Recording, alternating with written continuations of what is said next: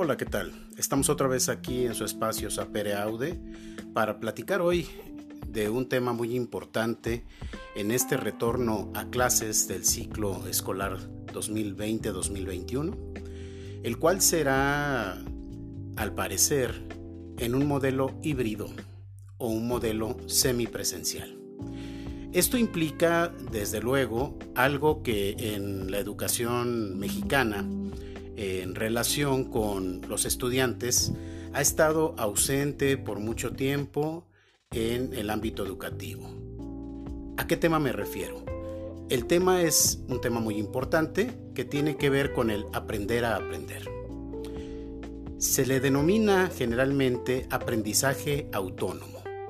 El aprendizaje autónomo es aquel aprendizaje que el propio estudiante va desarrollando a lo largo de su trayectoria educativa, desde los niveles iniciales a los niveles profesionales, y que le garantizan de alguna manera un estilo de aprendizaje a través de ciertos canales de aprendizaje. Esto conlleva también un reto importante en los docentes mexicanos, como es la situación del promover este tipo de aprendizaje, y más en esta circunstancia que estamos viviendo de pandemia, es fundamental que tengamos presente que el aprendizaje autónomo es el que garantizará de manera importante el buen rendimiento de los estudiantes. Para ello es muy importante también fortalecer la motivación de los estudiantes. El aprender a, aprender tiene que ver también con que el aprendizaje o lo que se aprende sea importante y útil para los estudiantes. Un reto fundamental en los docentes de nuestro país es cómo lograr a través de actividades de aprendizaje y la programación y las estrategias de aprendizaje que los alumnos se involucren de manera personal y que tomen este aprendizaje como algo importante para sus vidas y de ahí lo trasladen a situaciones de carácter cotidiano. Me parece muy importante que entonces los profesores tengamos presente cuando diseñamos nuestras actividades de aprendizaje las expectativas que tienen nuestros estudiantes. Para ello será fundamental realizar un examen diagnóstico de cuál es la circunstancia en este momento que están cursando nuestros estudiantes en relación a su estado emocional. Sabemos bien que el síndrome de confinamiento trae consigo también modificaciones fundamentales en los aspectos emocionales.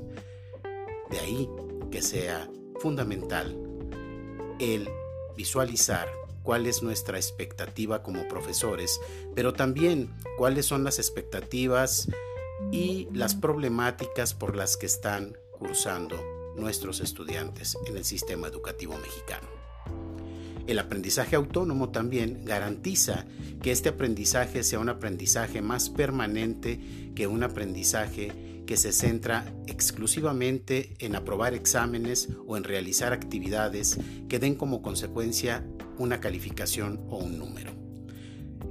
Esto es importante desde el punto de vista estadístico en el sistema educativo mexicano. Sin embargo, considero que lo fundamental es generar personas que sean útiles para sí mismos y para la sociedad.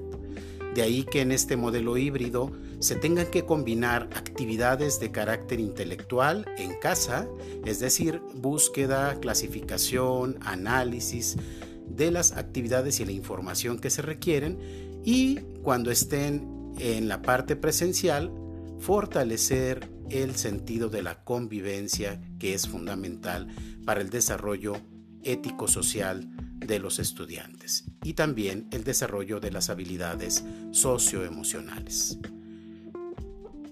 Espero que estas pequeñas reflexiones que hemos estado haciendo en este podcast les sean útiles para pensar en el aprendizaje autónomo en sus educandos.